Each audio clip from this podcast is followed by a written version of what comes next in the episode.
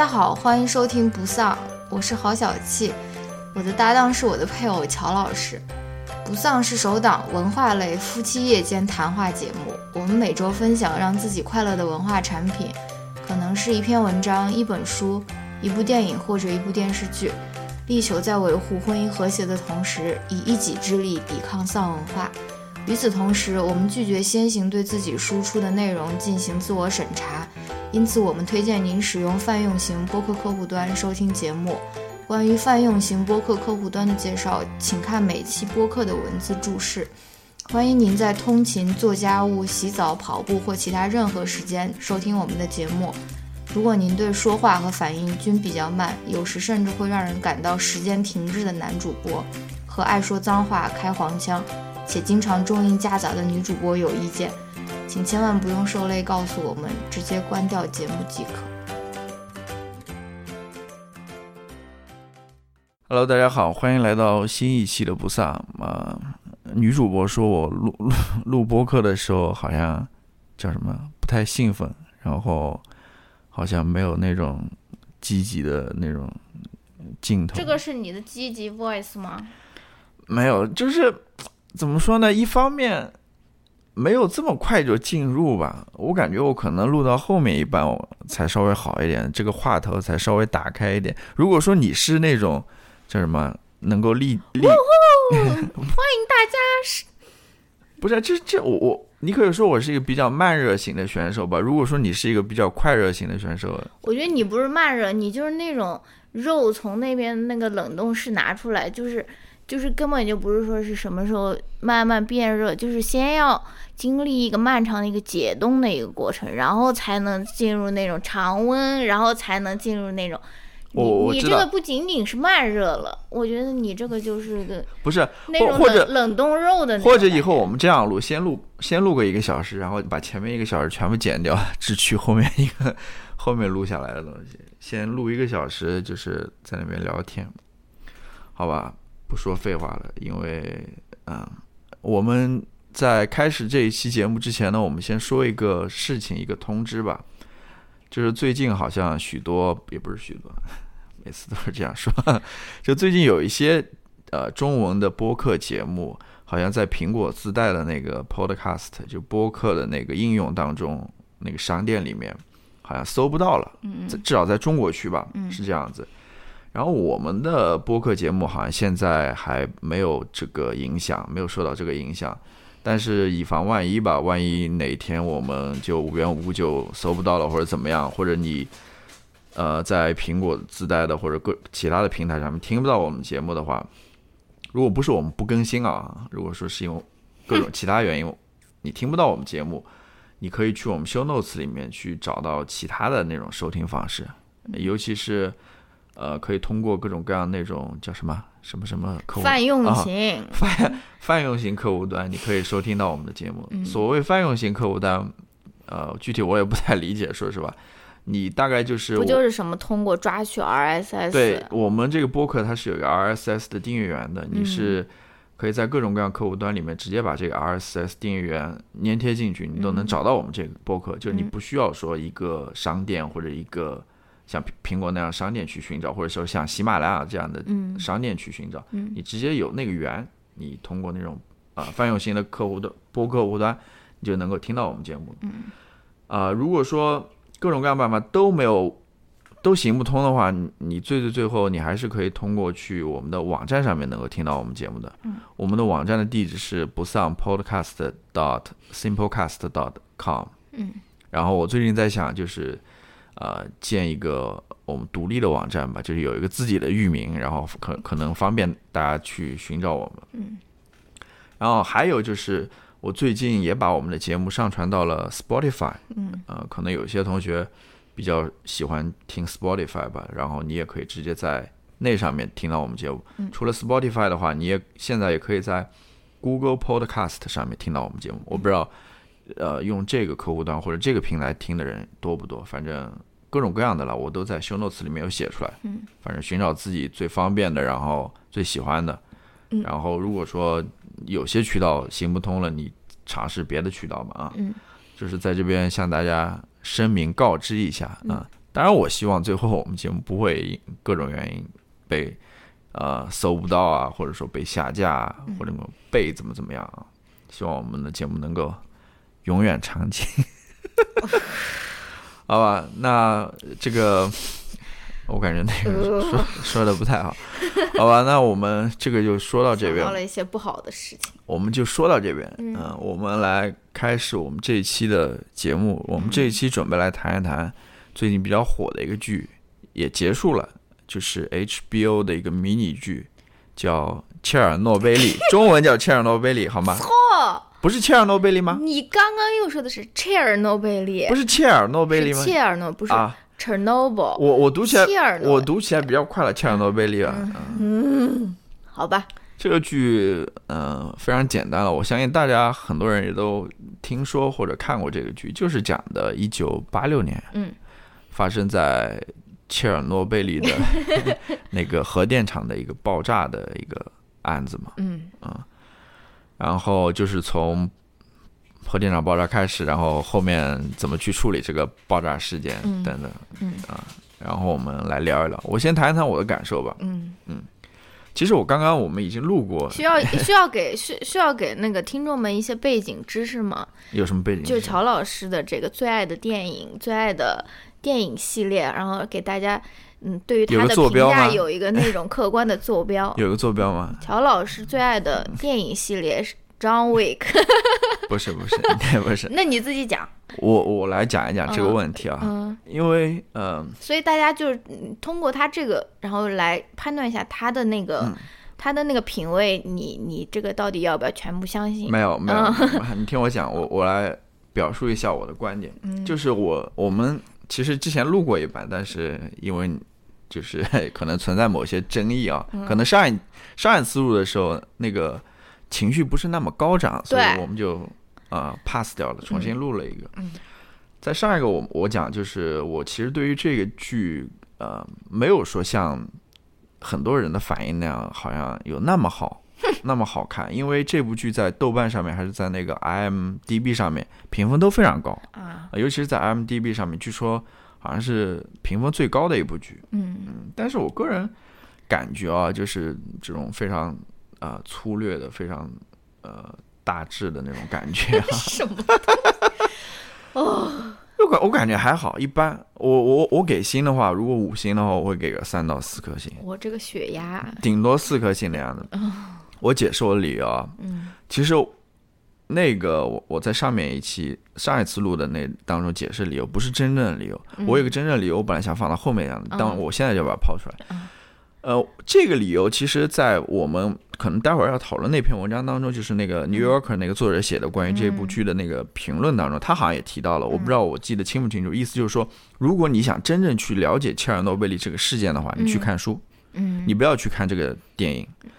迷迷你剧，不好意思，你去看书，因为关于这个呃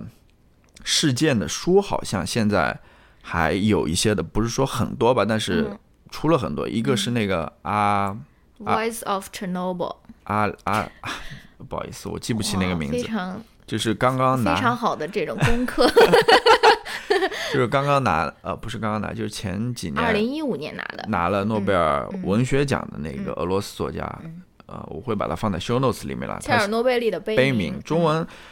中文应该有好几个译本或者说译名吧。对我其实英文英文也有好几个译名，据说嗯啊，对就是关于切尔诺贝利的一个口述史吧。对当时里面，呃，这部剧里面其实那个关于消防员的那个故事，对就是从那本书里面来的。对，然后我至少还知道，呃，英文版最近也有一个历史学家和一个呃记者也分别写了两本关于这个切尔诺贝利事件的书。嗯呃，如果你感兴趣，我可以去看一下这些书，我没看过了。嗯然后我为什么会说，如果我也我也赞同这个作者观点呢？就是说，如果你要真正了解这个切尔诺贝利事件的话，嗯你去看书，而不是看这个迷你剧。嗯，因为我之前也 迷你剧，也表表达过类似的观点，嗯就是我觉得电影作为一种艺术表现形式，或者说作为一种讲述的方式，嗯它其实是非常有限的。至少说，它在讲述这个内容的宽度和广度方面和深度方面，嗯，跟书是没法比的。嗯，因为我们在谈论那个电影的时候，就谈谈论那个呃，disgrace，就是耻，呃，就是库切的那本书的时候，我们也看了那部电影嘛。嗯然后我们做了看了书又看了电影之后，我们比较发现，其实电影里面真的是感觉是那种呃非常寡淡的那种，就是冲水冲了很多的，就是里面有，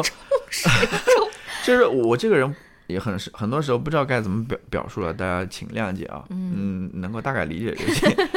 就是书里面好多细节，好多精彩的那种呃对白，好多精彩的那种段落，其实在电影里面都没有表现出来。嗯呃，你其实关于这个事件也好，或者关于这个故事也好，嗯你在书里面明显能够比在电影里面能够有更深、更丰富的一个理解。嗯这是我的感觉。嗯，还有一个什么原因呢？就是说，因为我们最近，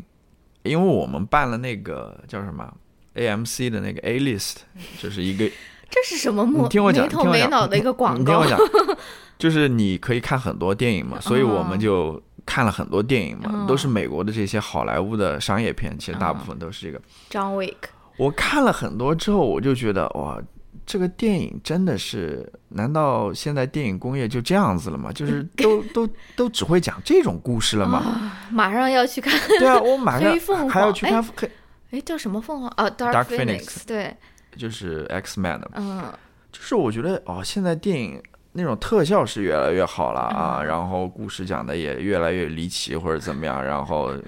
以至于跟我们生活没有一点关系，你知道吗？但是这个说实话，你看完电影之后，感觉就觉得他们在讲什么故事啊？怎么感觉这么无聊？就是，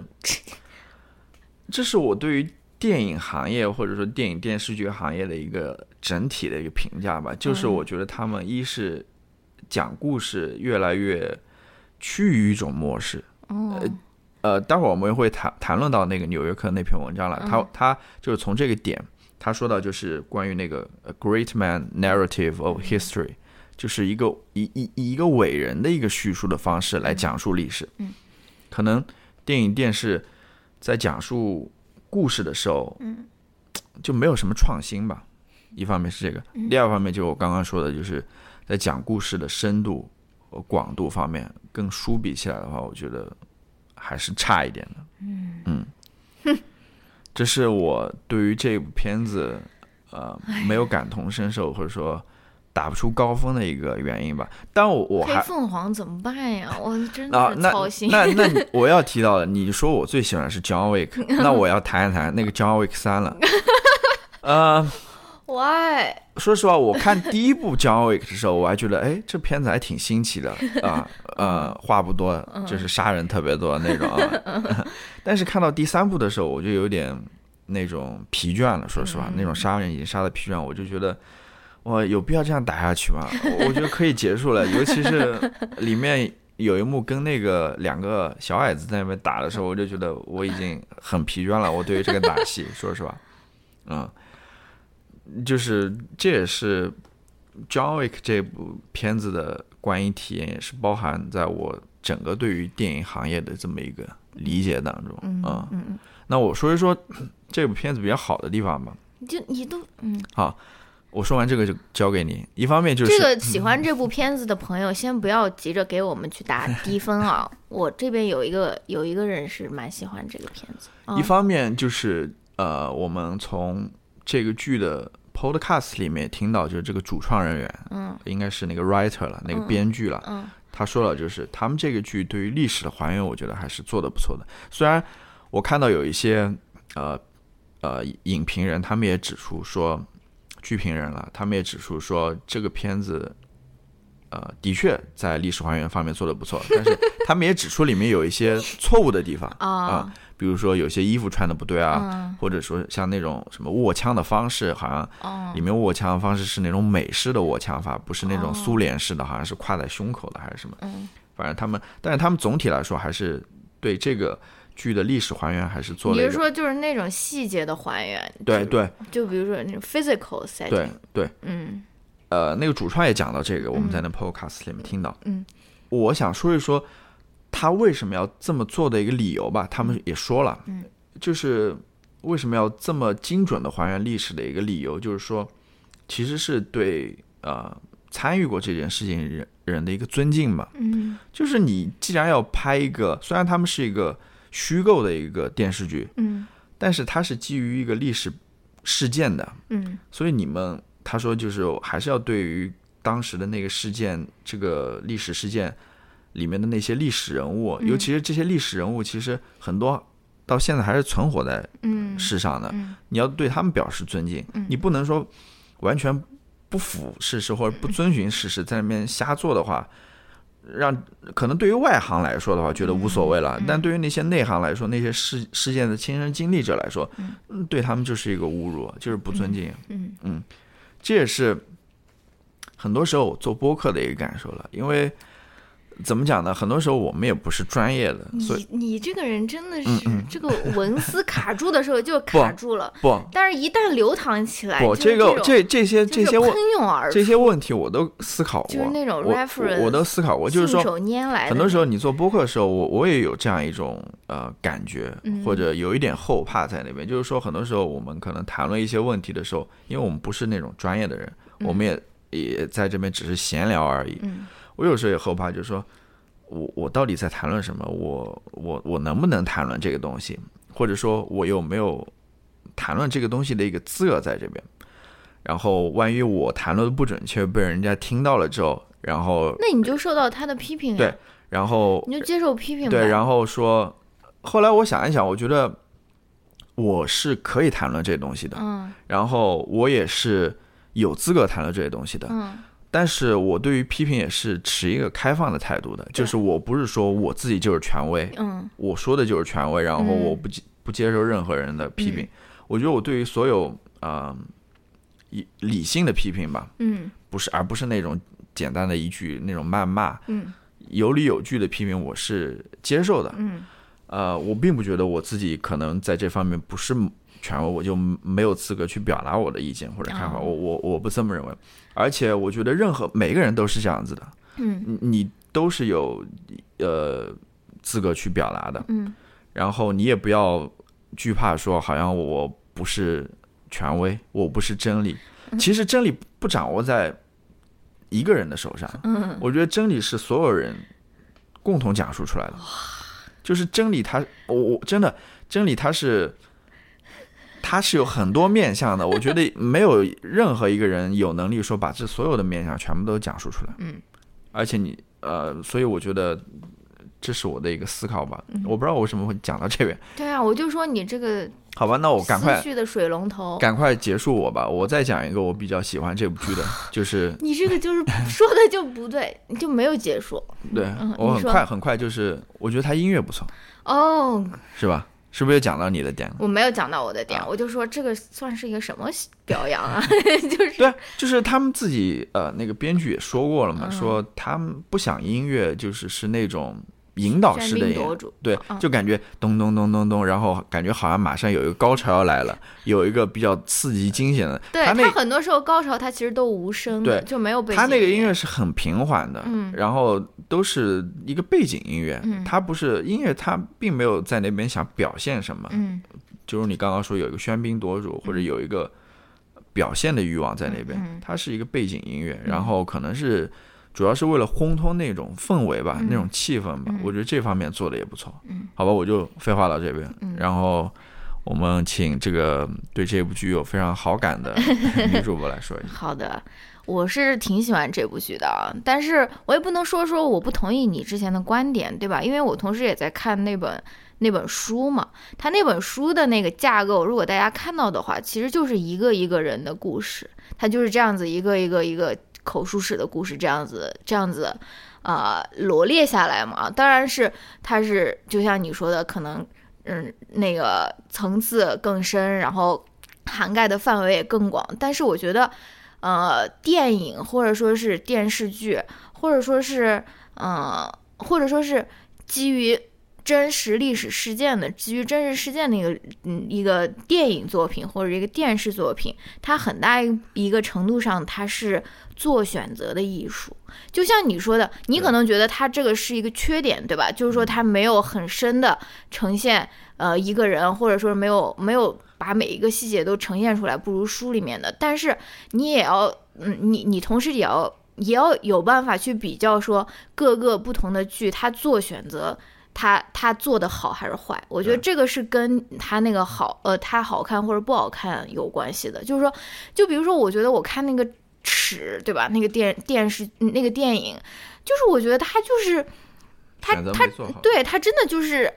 哦呃照本宣科的按照那个小说这样子这样子，而且而且他同时有损失了很多他那个小说里人物的那种心理活动嘛，对吧？但这个 Chernobyl，我觉得我觉得他之所以好看，我是觉得他这个选择做的是挺好的，因为我们听那个 podcast 里面也说到了，就是说那个那个主人公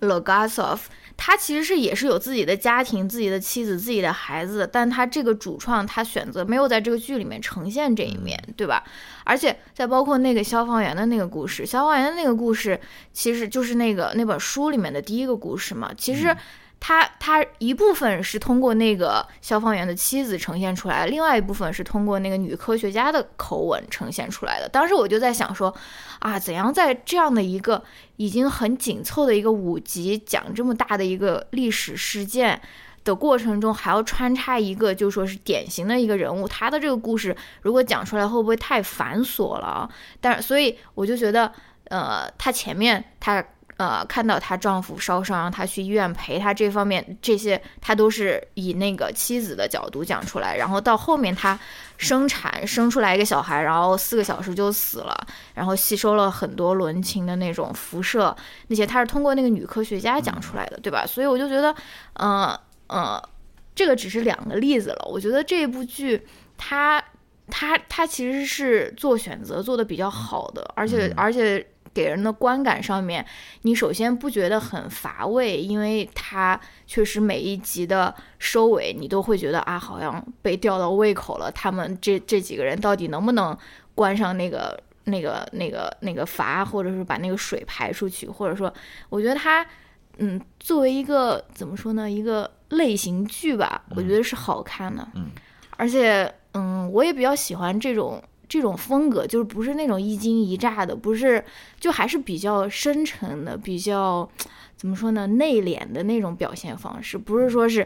嗯、呃，特别轰轰烈烈，或者说是就是我们非常熟悉的那种，嗯、呃，什么那种邀功型的，就你知道吗？就是我们非常熟悉的那种宣传片的那种、那种、那种拍摄方式，或者就是说是，啊、呃。我知道，就那种很很像样板戏的那种感觉，我觉得他不是那样子的，所以我是作为一个嗯观众，我觉得这部剧拍的还是挺好的，嗯，对，的确就是我是认同你的观点的，嗯，就是嗯，咱们两个的观点其实并不矛盾呀，对因为我也赞同，就是说你要把这么大一个事件，嗯、这个前后跨越这么多年的一个事件，你要放在这个五个小时或者六个小时这么一个迷你剧当中，你要。嗯把这个深度、广度全部包含进去的话，对，是不太现实的。对呀、啊，对，这是不太现实。就是你所说，就是你要做选择，或者说用我们那个高中语文老师的方法，哦、就是说你高中作文 就是带着镣铐在跳舞。天对，的确是因为电视剧创作的确是有很多限制的、嗯、啊，嗯、呃，时间上面限制，或者说各方面，嗯，的确这个呃，编剧也好，导演也好，他们在做选择的时候还是做的不错的。嗯。当然，我还是后面还是想谈论一下，就是那个《纽约客》那篇文章那个作者他提出的一个批评了，对对对，我们先放在这边不说。嗯，然后我还我还想，我 还呃，哎，你刚刚讲的第二个点是什么呢？就是你说的另外一点，这个戏或者说这个剧在你看来好像不是那种呃那种样板戏或者那种邀功型的，嗯，就是我理解是什么？就是这部戏的确它。所展现的那种冲突，嗯，不是那么的强烈，对，或者说不是那么的呃你死我活那种正或者恶、嗯、或者那种非常明显的那种对。那种冲突在里面，嗯、当然它有冲突在里面了，嗯、呃，这个也是我们待会儿可能要谈论的，比如说那个女科学家和这个国家机器之间那个冲突，那个正面冲突。嗯 which 就是那个作者，那个纽约客的纽约客的那个作者，他觉得这种冲突其实是不太在当、嗯、不太可能在历史事实当中或者在历史当中是不太可能会存在的。嗯，就是他是有这种冲突在里面，但是没有那么激烈，嗯，没有那么那个，就是就跟那个音乐一样，是呃还算是比较平缓的那种。对，嗯嗯，但是我把这个观点再再怎么说扩扩展一下，但是虽然它没有非常激烈的一个，比如说正邪的一个两方啊，或者是嗯正邪的那种冲突啊，但是归根结底，他的这些人物还是那种 formula 类型的，还是那种典型的。比如说，我我我我更希望看到一个像 Legasov 这样的一个。非常正义的投身科学的这个科学他，他身上又有另外一方面，比如说邪恶的一面，比如说他就是通过家里的关系得到他的实验室的，或者说是呃，这个这个其实可能也是当也是一个事实，就像这个这个《纽约客》里面的这个人批评的一样，就是说你如果真的像你自己说的那样，两眼不闻两两耳不闻窗外事这么纯洁，你你也不可能有自己的实验室，在前苏联你不可能有自己的实验室，对吧？其实我更希望的是，就不光是这种非常就是敌对的双方，我更希望一个人是更复杂一些的。但是我知道这种更复杂的这种人物的刻画就不一定能够获得这么好的反响了。就是大家可能还是希望在影视作品里面看到一个，就说是，嗯，比较道德比较高尚的，就是好像似乎是一个嗯污点很少的一个人的一个角色。比如说，比如说大家没有办法没有办法接受。嗯，说是一个呃，投身科学为国家牺牲，然后呃，投到前线去指挥这个核核核爆炸之后这个现场的人，比如说他是，呃，比如说他就是一个婚外恋，或者说或者说他他就是通过不正当的手段得到自己当时的那个呃研究室或者是什么，我更希望，当然当然我不是说这个就是事实了，但是他。这部剧确实在这方面有把这些呃主要的人物就说是过于英雄化，或者说是过于就是那种，你知道吗？我知道，就接着你讲嘛，就是说你说呃婚外情或者什么，把这个人的 我不是说他这是真的了，我只是举个例子。对复杂性表现出来嘛。它里面也提到一点，就是说呃，像这个那个科学家那个 Lagasov，嗯他其实，在节目的一开始，不是在节目，在那个剧的一开始，他不是上吊嘛？对，然后他所上吊的那个公寓，嗯那个作者不说的嘛，嗯像他这样的大科学家不可能住这么小的公寓的，哦他应该住的不可能是跟那种消防员住的是那种小小的公寓，他应该住一个更大、可能更豪华的公寓。嗯，就如果说你把他的这种，因为他也是算体制内的一一员嘛，对吧？对所以他应该是在生活各方面应该过着相对来说还是比较优渥的优渥的生活。嗯正如你所说，如果说你要把它真实、呃全面的展现出来的话，它这一点也要包含进去吧，嗯对吧？嗯而不是呃在那样小小的公寓里面。嗯，然后，要不那我们就谈一谈那篇文章。对那篇文章吧，嗯呃，那篇文章其实我觉得它主要的一个批评点，呃，它前面也称赞了这这个剧啦，各方面，嗯。呃，比如说还原历史的真实度啊，各方面。但他这篇文章主要批评的一点，我觉得是啊，我觉得就是说，正如你刚刚所说的，就是他还是有一些英雄化的那种脸谱化的那种叙事在里面，就对他是或者说他自己写的 biggest flaw 是 its failure to accurately portray Soviet relationships of power。对，就是他对于那个苏苏维埃体制、嗯苏维埃系统或者苏维埃政权，嗯他的展现，嗯，或者说其他实不够的。对他在他对于这场呃核电站爆炸事件所产生的影响，嗯，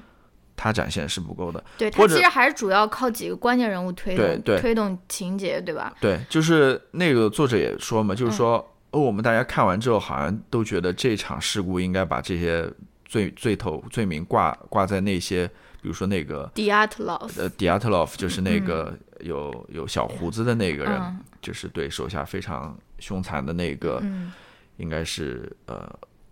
核电厂的核电厂的那个首席科学家吧，反正嗯类似于这种，然后最后也在那个审判席上的三个人当中之一。嗯好像我们看完之后觉得这个责任应该怪罪在他头上。或者说，如果换一个人，如果他不是那么 pushy，或者不是那么固执己见的话，这个事情就不会发生。但其实这个人，他他他说的就是，其实不是这样的。，对这个事情就是会发生。对嗯，因为他觉得就是他就是嗯这个苏维埃整个这个呃政权或者体制，嗯他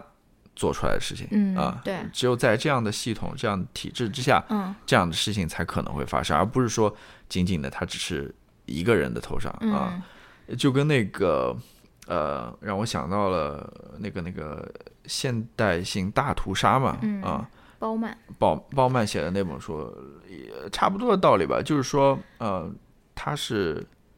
不，他说的意思是，就比如说现代性让大家分工现在分得越来越细了，对对对。所以你就没有感觉你在杀人，啊。你只是按了一个按钮，对对吧？其实还不太一样了，我不知道你在好吧就不太一样，反正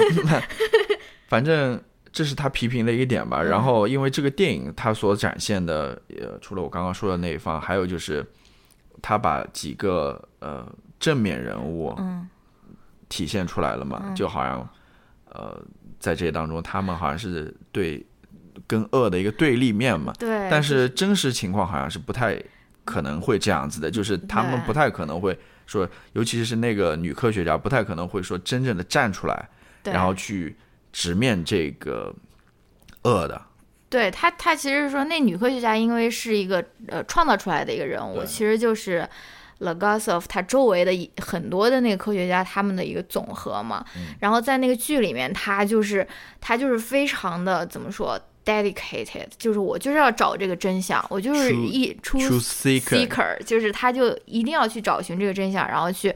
呃访问那些跟跟这个这个事件有关的人，然后最后被被那个 KGB 就是那个叫那个叫什么克克格勃，科克伯逮捕了，然后那个到到监狱里面，然后呃出来了以后，马上还能够在那个审判席上面作证，就是这一系列的。嗯关于这个女科学家对于这个跟这个恶势力的这个抗争，这个《纽约客》的这个呃这个这个作者他是觉得说，在真正的苏联前苏联是不太可能发生的，对吧？不可能有这么正面的、激烈的这种戏剧化的这种抗抗争在里面。然后，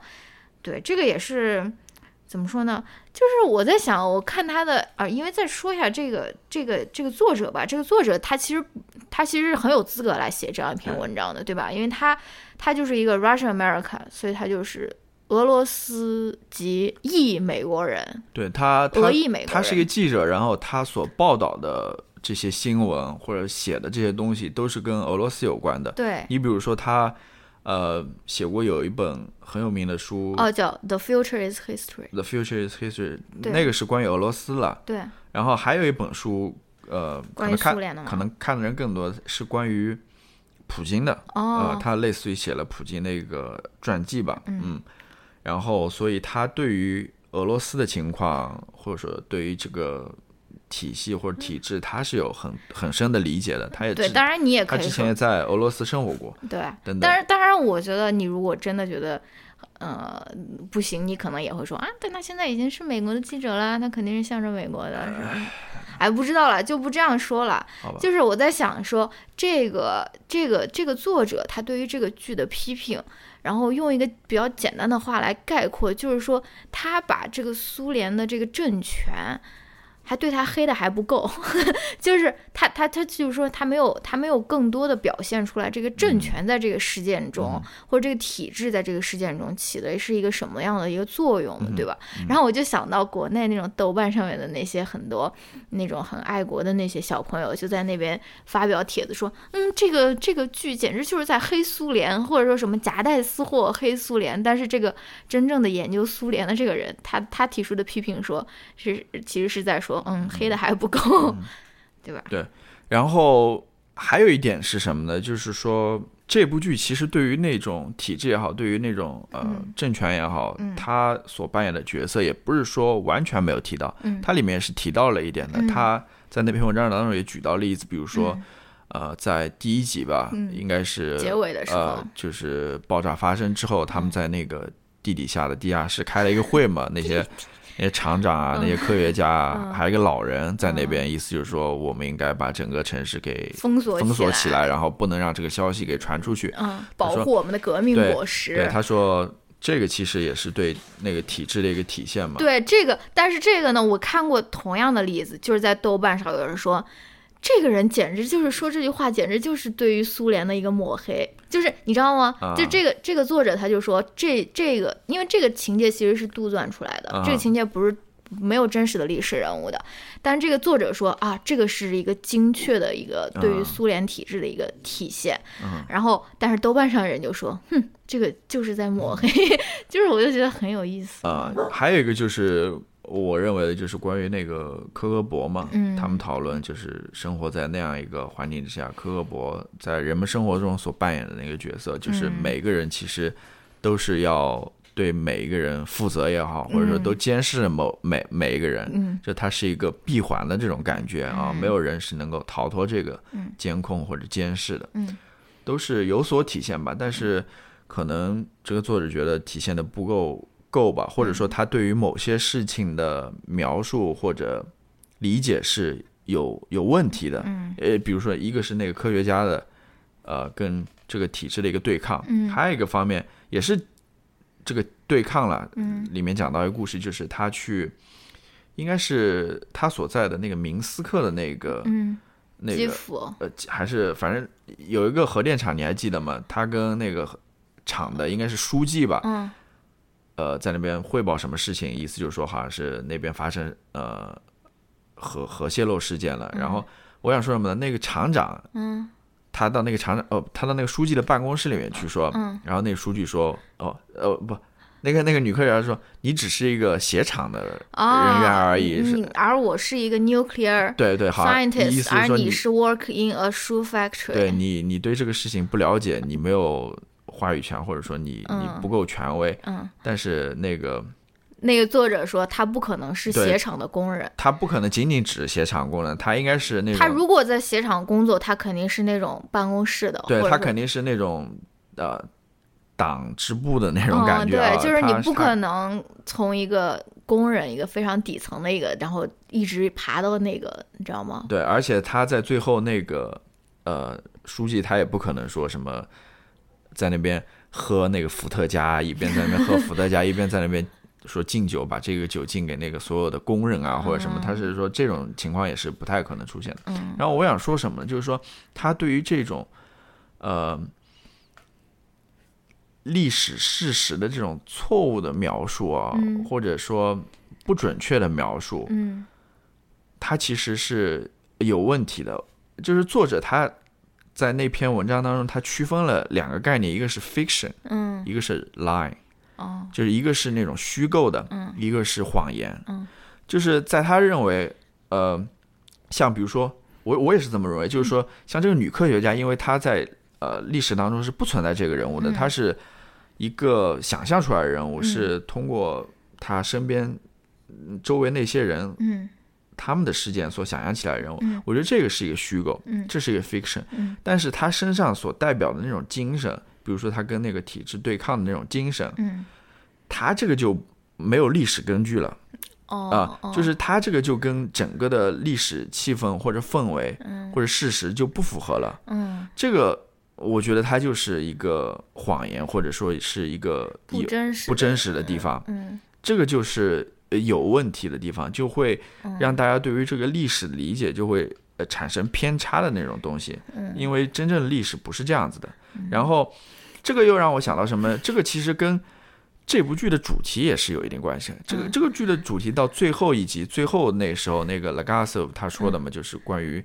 谎言和真理的一个一个真相真相的一个关系嘛，就是你这个谎言越来越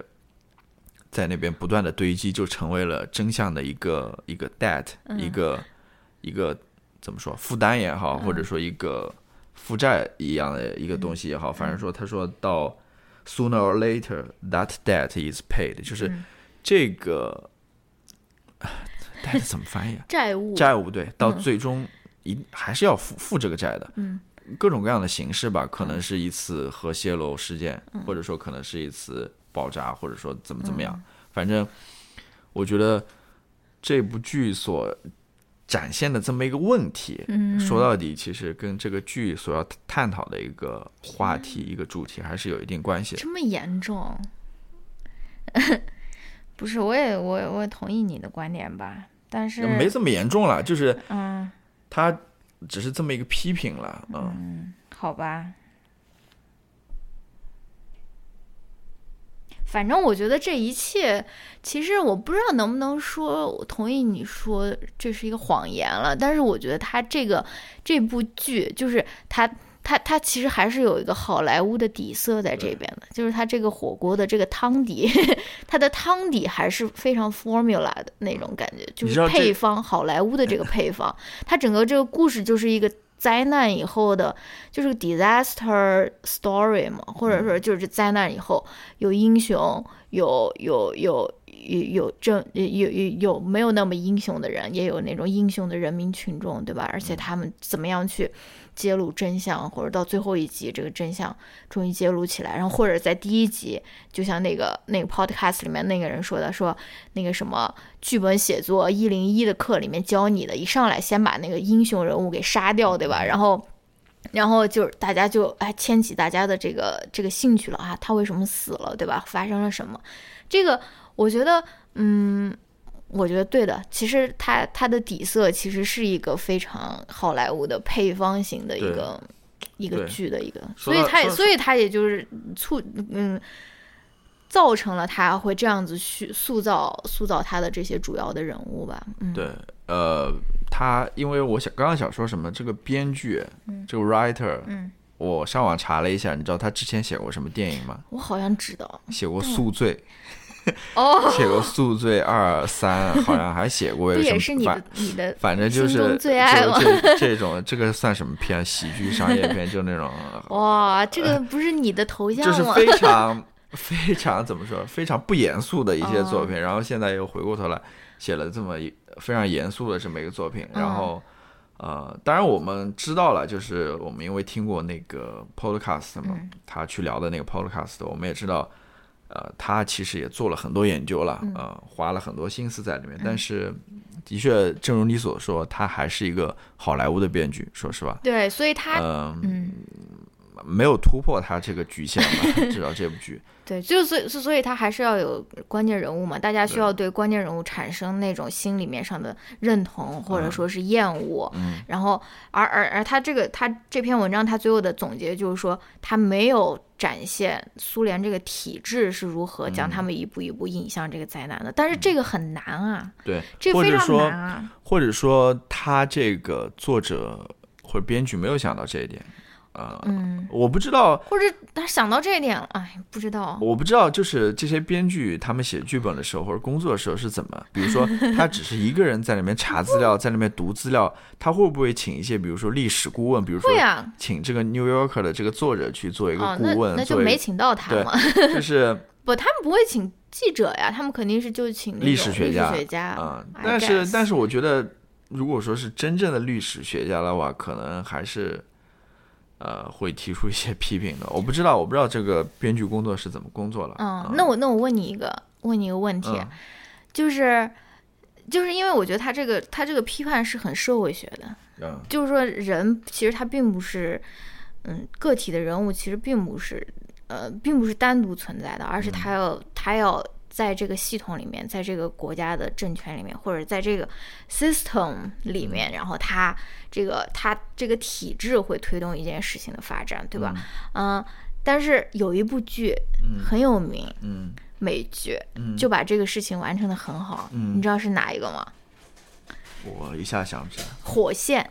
哦，The Wire，哦就是很多美国人心中的第一第一美剧。嗯哼，就是因为我也很想看，这个也是 HBO 的，我大概看了有个第一季吧。我可能看完那个《权力的游戏》就会看那个吧。就是他这个他这部剧就是讲的那个巴尔的摩的那个警察局，或者就是那种犯罪的那种故事，但是他他的人物非常非常非常的多，而且他没有一个主要的人物，他嗯主要就是在讲这个警察局，或者说是他作为一个那种 social institution，他是怎样在在在在各个事件中产生作用的。所以，因为那个那个那个编剧叫大卫·西蒙还是叫什么，我忘了。他其实好像我不知道是不是学社会学的，反正他是有这方面的这个这个背景在这边的，所以他就就是这一个剧。然后你想一想，其他那些有名的美剧，哪一个里面没有一个特别中心的一个人物或者说什么，基本都是以人物来推动情节，对吧？对但是这个火线你想不来有哪个人物，就是你想说，哎，谁演过火线？好像，嗯，当然我不知道你的这个知识储备够不够，你好像想不出来有哪一个人是主角。呃，因为可能我觉得一方面，呃，火线这个剧好像很长吧，嗯，很它多集它它有好多季了，嗯它可能有足够的时足够的时间去。讲这么一个故事。一方面是这个，另外一方面可能他主创人员也有这种意识在这边吧，嗯啊，嗯然后嗯、那其实就是我刚刚说过嘛，就是刚刚说过，现在为这些剧的编剧其实是带着镣铐在跳舞呢。其实他最后还是能跳出来的嗯啊、如果说你给他的，呃你你有这方面的意识或者有这方面的意愿，嗯想做一个这样的剧的话，我觉得是可以的。嗯其实关于你到底是以人物在这边或者以冲突在这边推动这个剧情，还是说你是在探索一个更大的一个人物与整个社会、整个背景之间的关系，嗯还是这样去做一个剧？嗯，呃，其实这样的考量，我我跟你说过，就是在《失之愈合对，我也想到》了。他的那本书里面，呃，他也探讨过这个问题。他也认为，就是现在很多的电影电视剧都是在以人物的对，在在那边推动整个故事，嗯而不是说在谈论这个大背景也好，嗯或者是谈论这人物和个人和这个社会对之间的这么一个环节，或者呃所产生的那个关系，那个呃化学反应在那边。嗯这个其实嗯，给大家提供一个 批判或者看剧的一个一个一个视角吧，嗯一一种眼光，一种独特的眼光。但是我还是推荐大家看的。对，呃，毕竟你买不了吃亏，买不了上当，一共就五个五集，也是真的是是可以看一下。而且我我相信很多人像我一样看过这部剧以后会去看那本书的。对你知道吗？这个也是，就是引起一个大家对这个的兴趣，或者是一个最起始的一个思考，然后大家再去看后面，比如说他的书也好，或者他纪录片也好，对吧？嗯我觉得是是一个很好的一个起点吧。嗯嗯然后最后想说一个什么呢？好像呃 俄罗斯 对他要 他也要拍一他要，拍这个剧，然后嗯。让我们期待吧，看看看看俄罗斯方面能拍出什么样的剧，嗯。让我们能够呃大吃一惊也好，嗯或者嗯。是有看看他们怎么讲故事的。如果嗯说他们不不认同好莱坞讲故事的那一套方式的话，嗯。他们又是怎么一套方式啊？我我还是很期待的话，如果他最后拍出来的话，嗯。那好我是会去看一下。那那我们就呃先聊到这边吧，嗯然后进进入到下面一个环节，听一段音乐之后。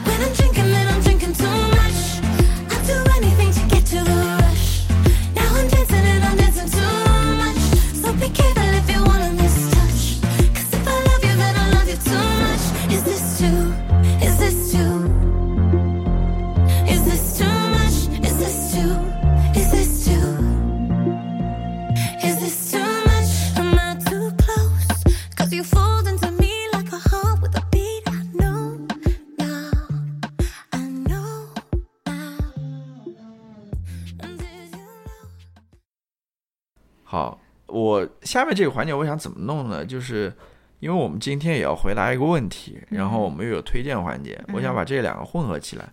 我不知道，我不知道你，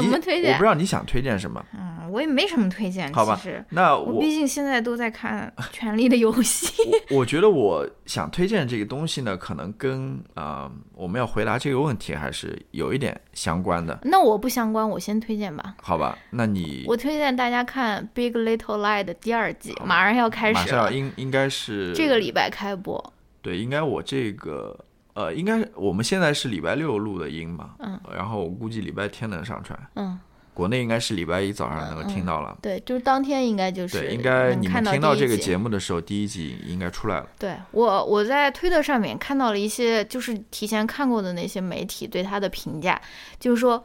没有第一季那么没有第一季那么好，但是远远不如我想的那么糟。就是这些这些这些记者也是很搞笑，就是好像对他第二季的这个期待值就降得很低，但是他说是绝对是值得一看的，虽然不知道能不能达到第一季的那种水平了，但是你想想，第二季还有斯特里普，对，反正应该是应应该应该是蛮值得期待的一个新的一不知道他们这。个下面故事要怎么讲，因为啊，我大概知道，就斯特里普是嗯妮可基德曼他妈妈，她过来哦调查他儿子死的真相了，好吧，所以就是这一期就是婆媳关系的一个，哦嗯，就反正对，那那就推荐大家看这，那我们来回答问题吧，嗯，因为时间挺紧张的，我们马上还要去看电影。黑凤凰嗯，我我要念这个那个要念啊？让我来，有点长嘛。我来朗诵一下。两位主播好，一直很喜欢听你们的节目，这是当然要朗诵啊！一直很喜欢听我们节目，一直很喜欢听你们的节目。这次提问不知道有没有人已经问过，我想问的是关于宠物的领养代替购买的问题。嗯，我知道大概两位的狗狗应该也是领养的。我自己长期以来也是坚定领养代替购买支持者，一直想和和一只小狗作伴，但无奈家人的阻力，很长时间不能如愿，也不知道如何仅凭自己自私愿望草草的养育一只小狗，也知道不能仅凭自己的愿望养育一只小狗，而且我认为喜爱狗的前提假设是所有的狗都一样可爱，所以我也不认为自己只爱某个品种的狗。（括号更何况纯种狗的痛苦一直被 breeder 冷漠忽视，breeder 就是繁繁殖的，怎么说？育狗人育狗的，嗯，我喜欢小土狗，有短暂成为三只小狗领养者的经历，但后来因为各种机缘巧合，家里来了一只小柯基，它模样讨人喜爱，家人也慢慢接受了它，现在长期决定养了下去，啊、但它不是我购买所得，而是他人购买后迅速选择弃养。哎呀，好像确实有点长。拥有了这只小柯基后，我每天都会面临一丝心理的矛盾。一方面，它是一只所谓的纯种狗，我选择成为它的主人，仿佛和领养代替购买的理念所矛盾。而且我无法否认，它长得太漂亮了，颜值远胜于以前寄养的小土狗。正是因为这点，我家里人才接受了它。这种想法，又好像我在心里为狗狗画出了等级。最近知道一个朋友。因为自己要寻求陪伴，选择养猫，他在朋友圈发布了两只布偶，请大家帮他挑选。我看到后突然非常愤怒，因为我之前已劝说过他两次领养，可是他依然选择购买。他对此的解释是他想养一只性情温和的、没有养猫经验的他，只会从品种角度选择符合性格的要求。我觉得很不可理喻。我也分享了他纯种狗的繁殖的痛苦。纯种动物繁殖的痛苦，他最后理解了我的想法，但是过程中我们两人都很生气，差点损失了这份友谊。说了这么多，我想问的问题是：两位觉得领养代替购买的准确定义是如何的？如果一个人并未以购买的方式获得了一只宠物，是否仍然符合该范畴？如果你身边出现了选择购买纯种宠物的朋友，你们会怎么做？如何恰当而不失礼节的向朋友传？呃，宣传此观念并普及。首先，我认识我认识这位朋友的 ID，所以跟你 say hi。你要、啊你你要不要回答？还是我我可以回答，你但是先来回答？就是我觉得你你你问了有两个问题嘛，一个是领养代替购买的定义是怎样，然后怎样普及嘛。然后你前面呃，你前面说的你自己的那个嗯烦恼或者困惑，就是说你那只柯基你现在很喜欢它，但是它不是你领养的，而是别人弃养的。首先，我跟你说，就是你不要让一个就是这种口号或者定义就是圈住自己了。我觉得你同样也是很有爱心的，因为在美国，它的嗯那个我不知道国内是怎样，国内应该也是一样，它的那个嗯动物的那个 shelter，它里面就是也包含着被主人弃养的，比如说纯种狗呀，对吧？所以说，我觉得你。你你你你你养这只柯基，或者说是养这只被别人弃养的柯基，和这个领养代替购买的这个理念没有任何冲突。我觉得你也是，呃，很有爱心的一个一个人。你不要因为就是因为它不是领养的，或者说它不是一个小土狗，就对自己对他的爱产生了怀疑。因为我觉得你那么喜欢这只小狗，可能是因为小狗它本来就是很可爱，而不是因为说它它它它是一只纯种狗。我不知道啦，我这是这是我的想法。首先，首先我觉得你没有必要自责，因为呃，就像我以前看过很多那种 YouTube 上面的那些人的分享，他们就说，如果你想要养一只纯种狗，你也是可以通过领养的方法获得的。比如说他们在，比如说在加州就有很多那种柴犬的那种 shelter。然后，或者说你如果是呃有有那种更新的频率比较快的那种那种那种 shelter，你你每天去翻他们网页，你可能真的会发现你想要领养的这种纯种的狗。所以我觉得这个其实并不是说领养的就是都是土狗，或者说是或者说是由于你你你不是领养的，而它是一只纯种的一只柯基，而所以你的这个动机就不纯洁，或者说是。对吧？我觉得这个是不冲突的。首先，嗯，你来讲一讲。那好吧，就是关于这个纯种狗的定义或者纯种的定义，还有就是说，人家没有问纯种狗的。呃，他说领养哦，不不好意思，领养代替购，不好意思，我还要你定义吗？领领领养代替购买的一个这个准确定义是什么？这个回答我觉得女主播回答不错，然后哦，感谢。回答很好，嗯，我也不想，我也不知道该该补充一些什么，但是我想说一说后面这个问题，就是说，如果你们身边出现了选择购买纯种宠物的朋友，你会怎么想？嗯如何恰当而不失礼节的向朋友宣传此观念并普及？嗯我想说什么，就是 很多时候可能还是朋友或者这份友情更重要一点嘛。如果说你真的在乎这份友情的话，就是没必要说为了这一点事情，或者说在这上面有有有分歧，然后把这个朋友给或者这个友谊给破碎了，然后这个朋友也做不了了。我觉得，我我至少在我感觉啊，我觉得没有这个必要吧。嗯，然后关于如何普及及宣传此观念，这个是我真正想说的一个问题。嗯就是我知我我知道国内关于这个领养的这个事情，跟比如说美国这边还是有很大的不一样的，或者说有很大的呃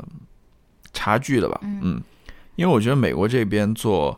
呃领养这个做的还是算不错的，嗯还是比较健全的。就是你基本上在你所住的各个地方，基本上都有那种 shelter，嗯。啊、都有那种领养机构，你可以去领养，或者说你如果说你不想要让你的你你带不了这个狗了，或者怎么样，你有各种各样原因你养不了这个狗了，你也可以把它去送过去，等等。就是，但是在国内，我觉得可能没有这么好吧，嗯。啊可能在一些大城市有一些这种机构，但是在更多的地方，可能对于这个领养的观念，或者说所所所相应的这些机构，或者说这些部门也好，或者说呃规范制度等等各方面，还是不算很健全吧。嗯那那我这就是我们需要努力的地方嘛，嗯大家都要去普及或者说去宣传这个观念，去、去呃建立相应的，比如说这种机构、这种领养机构嗯等等。那我想说说什么呢？就是呃，很多时候你要去做这些事情，嗯其实这种领养啊，比如说以领养代替购买这种嗯观念，它其实也是一个小小的一个 social movement，、嗯一个社会运动。嗯但是很多时候你会觉得说，可能在一个呃像国内这样的情况，你要做这样一个 social movement 不是那么容易的。嗯。可能有很多阻碍，嗯。或者呃呃不方便的地方，嗯。无论是政策上面等等方面，嗯。所以还有什么呢？就是我觉得嗯对于这个观念的宣传，你也不要觉得自己是一个人的义务，嗯。嗯，我觉得这个观念的宣传是需要整个社会都动员起来，嗯啊、它不仅是需要你我这样个人的进行这种口头上的这种宣传，那我也需要我们的对，对，也需是是需要，嗯呃，另外一方面，它也需要，比如说有相应的组织去做这样的工作，嗯这样的事情。嗯另外一方面，它可能也需要呃政策上面的一个支持。嗯就是它是需要整个社会都动员起来的，嗯都是我觉得这我我说到底我想说什么呢？就是呃，能不能够很好的，比如说呃，发动起，比如说以呃收养代替购买这样一个小小的 movement，如果说能不能发动起这样一个 movement，嗯一个运动，嗯，我觉得是完全不知道你这个话是是落在哪是里。是验证一个社会是不是一个健康社会，或者是一个好的社会的一个标准吧。就是这样一个 movement，你能不能起来，嗯能不能呃完成，能不能最后形成一个比较稳定的一个机制？嗯我觉得这个是考验一个社会的，就是是能够去检测这个社会它的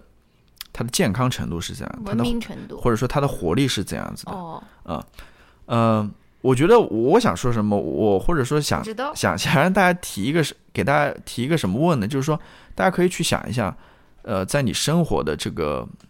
环境当中，嗯你生活的这个呃地方，你嗯去想一想，呃到底什么是社会？到底什么是社会？嗯它是社会主义的社会呢，还是说它是社会人的社会？嗯还是说它是呃呃各种各样？你想想，社会到底是什么含义？嗯嗯，那至少在我看来，我觉得社会是一个自下而上起来的一个一个一个运动也好，一个你是说社会运动还是说社会不是不是说社会运动，就是？Community？一个社区也好，就是嗯。我我我我对于此也没有一个很完整的一个答案了，嗯我也在思考这个问题了嗯，但是我至少觉得说它是一个自下而上的，嗯。它是由人呃自发发动或组织起来的这么一个群体也好，嗯。这么一个社区社团也好，嗯。呃，这是我想说的，我可能说的有点偏了，我我都，但是我觉得这是一个非常有意思的一个问题，嗯，就是完全没有解决这位提问者的困惑，但是是一个非常值得思考的。对我我我觉得这是一个非常有意思的问题，就是说，比如说我们如何应该或者我们能不能在国内搞一个这样的以领养代替购买的这样一个运动？有啊有啊，嗯，或者说我们能够把它做起来或者做好吗？我们能够，呃你你你，如果说有机会参与到这样一个过程当中的时候，嗯你你可以去想一想，它是我们是在干什么，嗯或者说我们跟社会的关系是怎样子的？嗯嗯，我觉得呃很有意思吧，我觉得这样子。嗯然后这就引到我想推荐的一个东西，我想推荐的一个东西嗯是呃一个视频，我今天早上刚看到的，是那个国家地理在 YouTube 上发的一个短片，嗯叫 United by Ping Pong。嗯呃，These players find community in a New York park，啊，我看到你在看那个，就是很简单的一个故事。我觉得你这个就是硬把自己的这个推荐，然后你就由于想说这个推荐，然后就把这个硬有有一点硬套在这个有有一点这，个可能我这个问题可能我又在讲另外一个话题了。对这个短片就是这个朋友你不要沮丧，我还有一些话想说，，这个短片我我快快的讲一下，就是这个嗯短片就是在纽约曼哈顿，然后在公园里面有有有一个人支起了两张乒乓球桌嘛，嗯。然后好多人都过来打，各色各样的人，嗯。然后水平不一样的人，嗯。每个人都有自己的故事，嗯。然后他们在这个打乒乓过程当中，在里面交流，在里面切磋彼此的那种记忆，对吧？嗯然后在那边分享自己的呃生活，然后甚至给彼此介绍什么工作啊或者什么之类的，嗯各种各样的人，各色各样的人，然后慢慢的他们这些打乒乓的人就形成了一个 community，、嗯。一个社区，嗯。然后在这个社区当中，彼此都获得自己想要的东西，无论是说你打乒乓球技艺上的一个提高，嗯。或者说你你因此得到了一呃一个社会关系，一个社会网络，嗯。然后你在当中获得了别人的帮助，嗯。甚至说你去呃参加这个活动，你获得了一种融入感，一种一种呃归属感，嗯。等等等等，就是你会看到对他那些人也各色各样，也有那种无家可归的那种你你会 homeless，你你会看到这样子一个自下而上的这么一个 community，这样一个社区，嗯。它所带给你的能量，它所能产生的影响，嗯。它所具有的意义是，它只是一个很小的一个样本了啊，嗯。很小很简单的样本，嗯。但你从中就能发现这个 power 在里面，嗯，这是我觉得这个纪录片有意思的地方啊、我在这边向大家推荐。嗯，然后硬硬拉在这我里。我我再推荐一本书，我没看过这本书，但我但我觉得这本书应该很有意思这。位朋友，你再等一等。呃，它是一本英文书，我不知道中文有没有翻译版本，我可以查一下，叫《Palaces for the People: How Social Infrastructure Can Help Fight Inequality, uh, Polarization and Decline of uh Civil Life》。就是这个社会基础设施的建设，对，它就是讲这些像呃图书馆、像呃公园、像这种咖啡馆、嗯像这种广场等等这些呃这些公共设施、这些公共区域是如何能够减少，比如说社会这种不公平，或者嗯说这种社会的两极化，以及呃增加这种呃公共生活等等，就是嗯。一样的，就是我我觉得更多的是给大家提供一些思考吧，嗯，关于呃社会，关于社区，关于这种呃公共区域，嗯。关于公共生活，嗯。呃这些思考吧，因为很多时候我们并不是一个人在这个社会上生活啊、然后很多时候我也觉得互联网是不能代替这种公共生活的，这种公共生活很多时候必须要在线下，必须要面对面的，必须要在一个实体的空间去进行的。嗯，我觉得这些书也好，然后啊、这些纪录片也好，都给都可以给大家带来这样的思考吧。然后这个这个东西也跟领养代领养代替购买这个事情也是口条都没有说，也也也是有一定关系的，啊硬讲也是有一定关系，因为这个东西不仅仅是跟你个人有关，嗯，它是整个社会的一个事情。我就讲这么多。好，这位朋友，现在轮到我了啊！这位直男刚刚给你提出关于友谊的那些意见，就说啊，友谊还是最重要的。但是我觉得不是这样的，该撕逼 不是，这不是我说的啊，呃，我不是这个意思啊，我的意思是，因为这个这个直男们他们的友谊都是那种干干脆脆一一刀切，一就是那种一下就分的很清楚的，而且他们没有我们这种细腻的这种想法的啊，所以我想跟你说的是，嗯，我我觉得领养代替购买，或者说是一个对自己的一个要求，就是说你你自己可以这样做，你自己可以鼓吹，不是不是鼓吹，就是说你自己可以去宣扬这种理念，你通过你自己，呃，你你通过你自己的，比如说是社交媒体，或者你通过跟别人谈探讨，你是可以去宣扬这种理念，但是，嗯。你不能替别人做决定，就是说那个决定最后最后别人到底是选择领养还是选择购买，我觉得这个不是由你来掌控的。而且你如果觉得这个就是呃这个这个就是他他如果呃做不到这点，他就跟你呃有本质上的区别，你们就没有办法维持这段友谊的话，我觉得那就那就那那就。不要维持了呀！就是说，你如果是最最看重的友谊，你你在友谊中最看重的就是说他是否有爱心，或者说是他是否能够能够接受这样的一个领养代替购买的一个方式啊，然后他没有做到，那你就。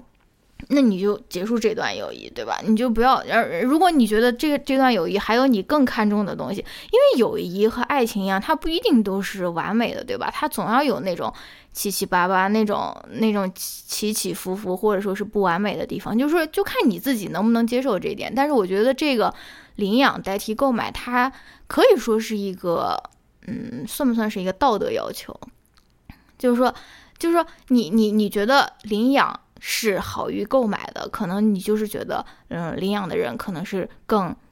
更爱动物，或者说是他有一种道德的优势，而而道德要求是，嗯、只能要求自己，但是最好不要用这种方式来绑架别人的，对吧？就是说他最后这个决定他，他还是自己做，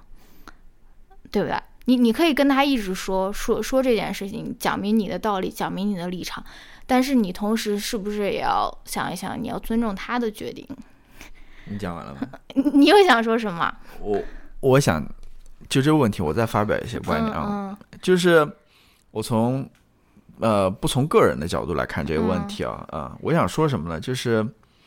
呃，我觉得你要替你那个朋友思考一下，换位思考一下，嗯就是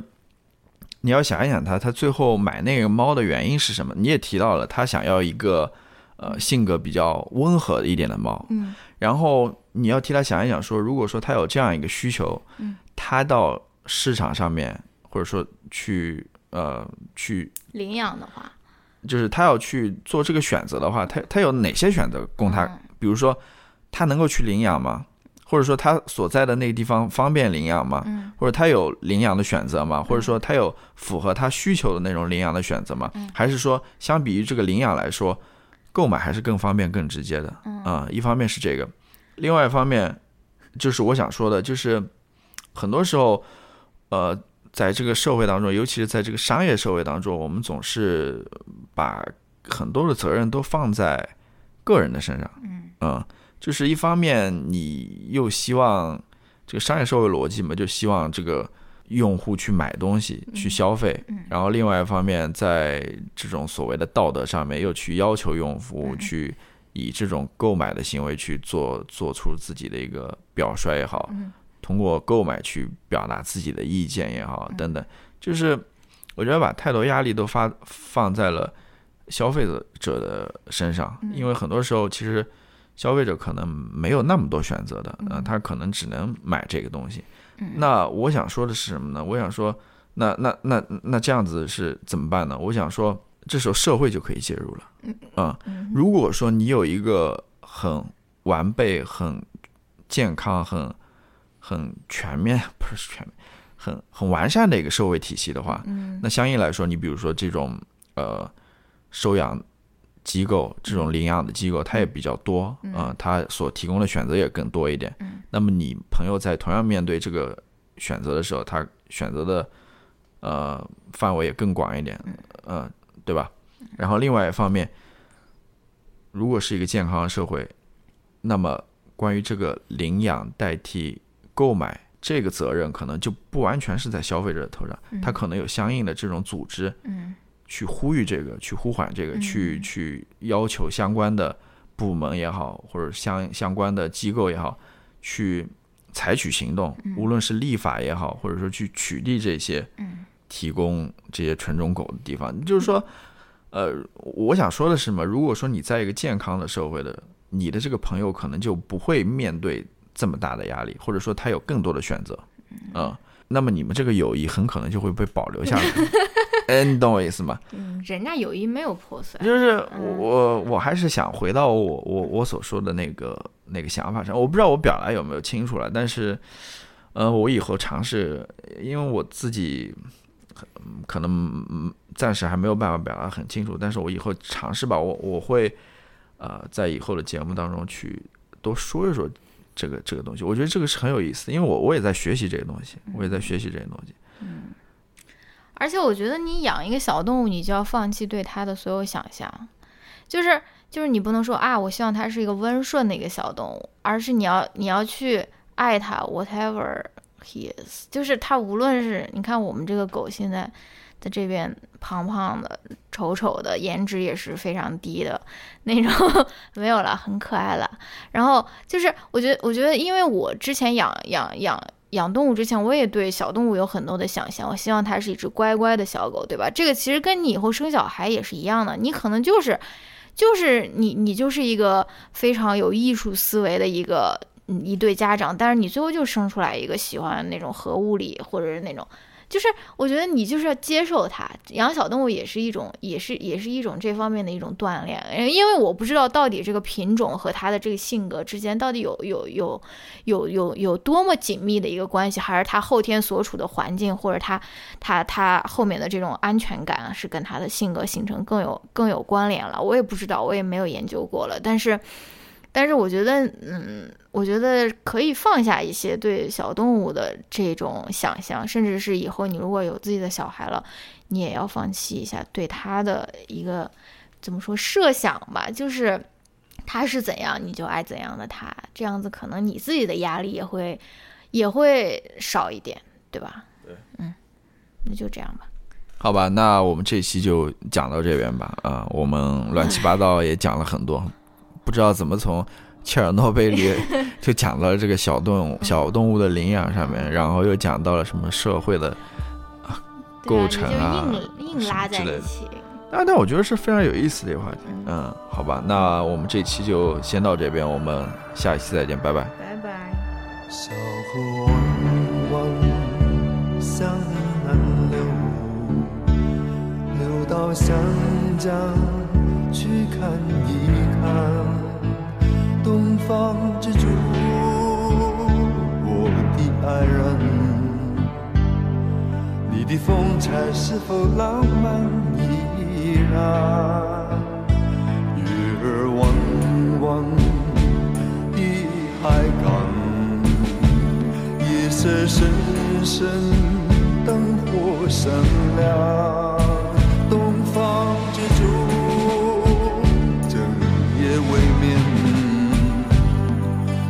沧海桑田变幻的诺言，让海风吹拂了五千年，每一滴泪珠仿佛都说出你。